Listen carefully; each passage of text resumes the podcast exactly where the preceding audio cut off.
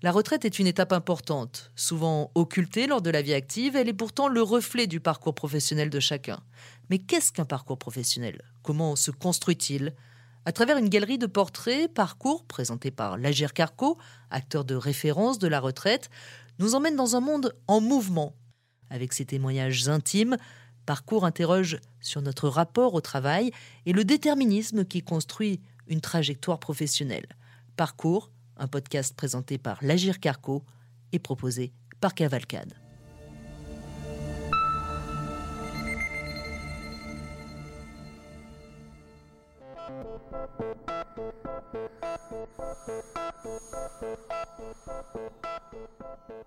L'annonce d'un plan social dans une usine, c'est un drame humain et parfois le début d'un combat. Jean-Marc, solide gaillard d'une cinquantaine d'années, a mené cette bataille dans une usine de sous-traitance automobile perdue au fin fond de la Creuse. Pour s'opposer au licenciement de plus de la moitié des effectifs, les ouvriers en colère occupent le site 24 heures sur 24, 7 jours sur 7. Dans son bleu de travail qu'il porte depuis 31 ans, Jean-Marc s'engage alors dans une lutte de plusieurs mois, un combat plein d'espoir.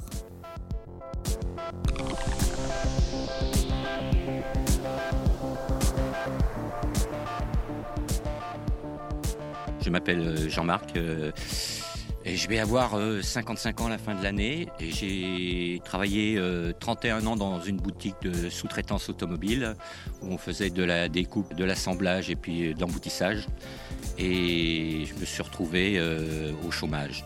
Et quand on a fait un métier pendant 31 ans, c'est pas simple du tout une reconversion.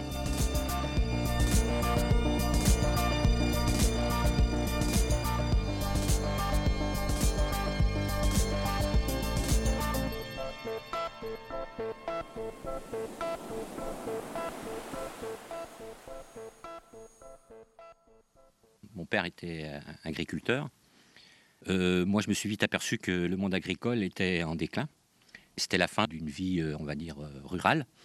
Donc, il a fallu se retourner vers l'industriel. je suis rentré dans un lycée technique. J'ai attaqué par l'électricité. Voilà, j'étais un peu matheux, puis j'aimais bien bricoler, bidouiller, quoi. Ça m'a plu. Et là, il y avait un patron qui était en train de monter sa, en puissance au niveau d'une boutique de sous-traitance.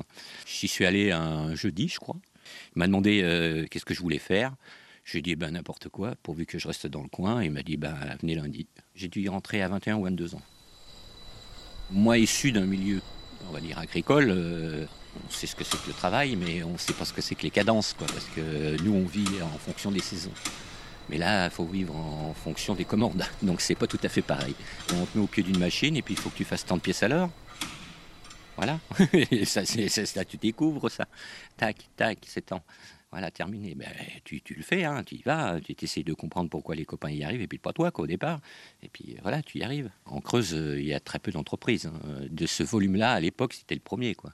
Quand tu veux vivre dans une région et que tu as envie de grailler, puis de faire ton petit nid, d'acheter ta petite bicoque, euh, de faire tes petits loisirs, euh, d'avoir une copine et il faut quand même être sociabilisé, donc le, travail en fait partie. Et puis en plus, bon, euh, le patron à l'époque, il était sympa, euh, j'y vais, et puis je fais partie de la, voilà, de l'aventure de cette société.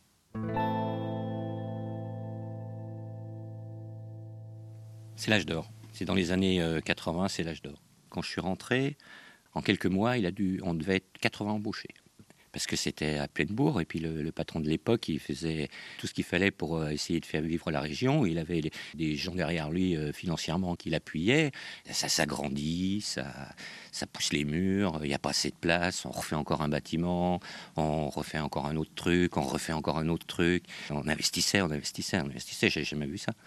J'ai vu le, la, la, fourmi se transformer en, on va dire, en éléphant, quoi.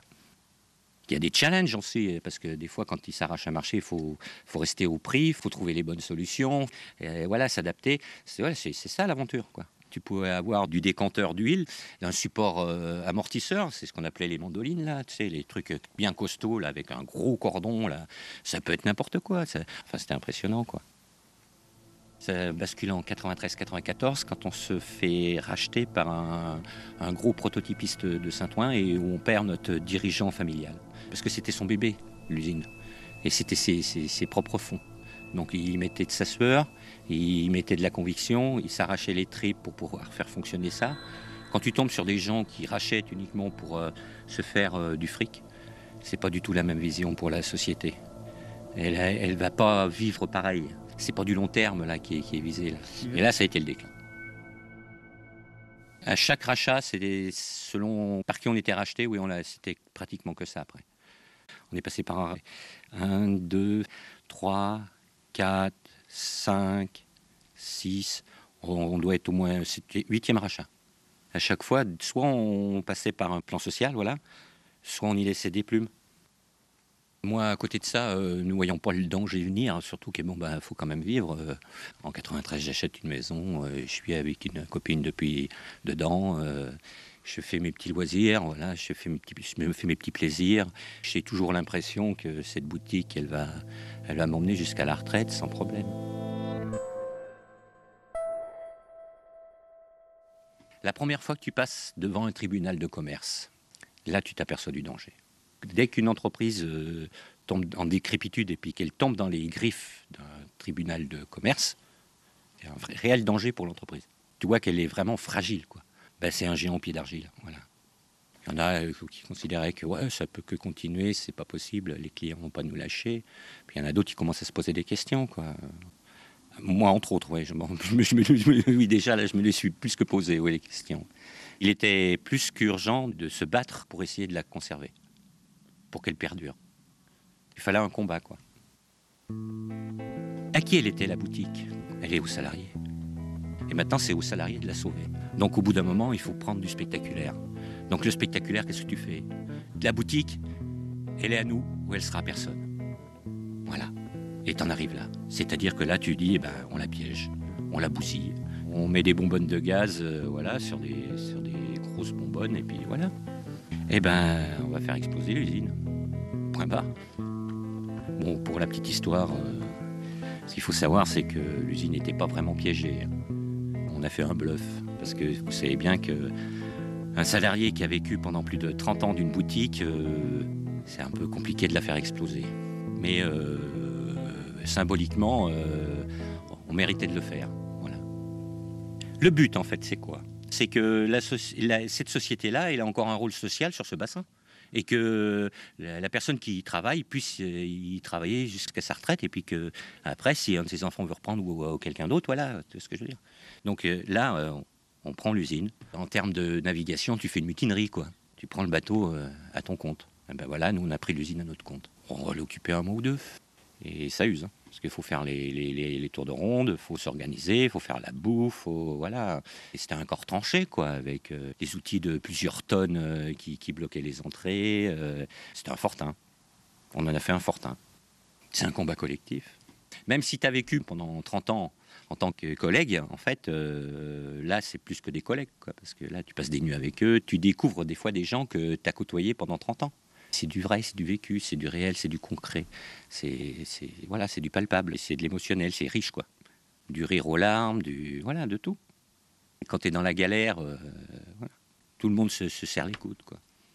On s'est battu, on s'est battu pour essayer de faire euh, évoluer les lignes. Tu vois que la mayonnaise, elle prend pas quoi. On a réussi à sauver l'entreprise, mais on n'a pas réussi à sauver la totalité de l'entreprise. Eh ben, ce qui se passe, c'est que je reçois ma, lettre de licenciement. Voilà. C'était un 17 décembre. Tu reçois ça par euh, recommandé, hein, systématiquement. Tu n'as pas d'argumentaire, tu n'as rien, tu as juste à dire, ben voilà, euh, terminé, tu es licencié. Hein. C'est purement économique. Tu n'as pas fait de faute, tu es licencié pour économiquement. voilà, il faut tourner la page. Comment je le vis euh, ben, Tu te prends une petite calotte, parce que tu tournes la page de 31 ans. Donc c'est plus une page qu'il faut que tu tournes, c'est carrément qu'il faut que tu fermes un bouquin. Et puis un beau bouquin, un bon volume là, voilà, tu le fermes. Puis tu te dis maintenant, il bah, va falloir écrire un tout petit parce que vu que tu as 55 ans, tu vas pas t'en réécrire un gros non plus. Il va être un peu plus petit, celui-là, ça va être un slim fast. Et puis il va falloir trouver la personne avec qui tu vas pouvoir l'écrire. Parce qu'à 55 ans, c'est ben, pas facile à se recaser. Je penserais qu'on s'en serait sorti mieux avec tout ce qu'on a fait. Mais non, en fait, euh, La réalité est là, la réalité est là. Et puis euh, tu récupères ta, lettre et puis voilà quoi, tes 31 ans, tu les regardes. T'es un petit peu mal quoi. Regarde, tu y passes allez, euh, en moyenne 8 heures par jour. Même si c'est que les jours de travailler, les jours de jours travaillés, tu en as 220, 230 par, par an. Tu, multiplies 230 par 8, tu multiplies par 30, tu regardes le nombre d'heures que tu as passé. Mais tu t'aperçois qu'en fait, tu as passé plus d'heures dans l'usine qu'avec ta copine. Beaucoup plus d'heures. Donc euh, effectivement, euh, tu y laisses euh, une grosse part de ta vie. Je ne sais pas si ça vaut le coup que je le dise, mais je le dis quand même. J'ai été quand même suivi par un psy derrière. Voilà, t'es démoli. Tu pars dans l'inconnu. T'as jamais fait de CV de ta vie. Tu sais pas ce que c'est que rechercher un emploi. T'as pas eu la nécessité de le faire. Tu laisses des dizaines et des dizaines de collègues derrière toi. Et j'ai eu du mal à fermer ce bouquin-là, justement, pour essayer de passer à autre chose. On se dit, ouais, c'est qu'un boulot. Bah qu'un boulot, et il a qu'à en trouver un autre. C'est faux. C'est toute une vie.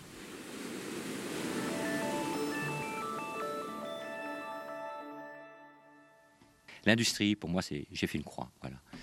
Donc là, maintenant, qu'est-ce qui me reste? On regarde la région, il y a l'agricole.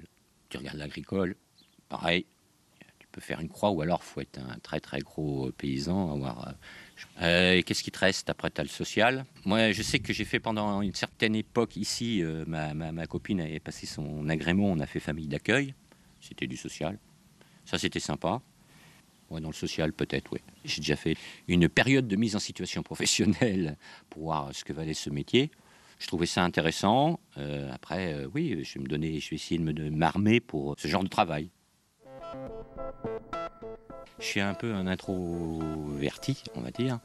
Et euh, les métiers techniques, c'est ça, quoi. En fait, tu es dans ton domaine, tu es un peu confiné, tu fais ton truc. Même si tu travailles avec des collègues, c'est quand même pas non plus, euh, ce que je veux dire.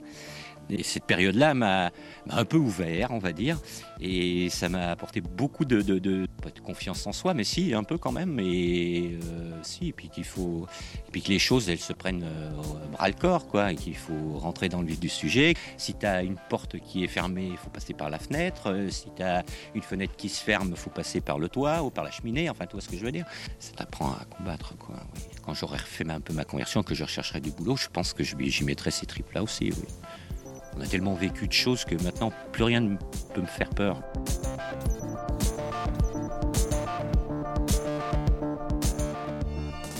Vous venez d'écouter un épisode de la série Parcours. Si vous avez aimé, vous pouvez vous abonner sur Apple Podcast ou sur votre plateforme d'écoute préférée. Votre avis nous intéresse, alors n'hésitez pas à nous mettre plein d'étoiles et à commenter. On a hâte de vous lire.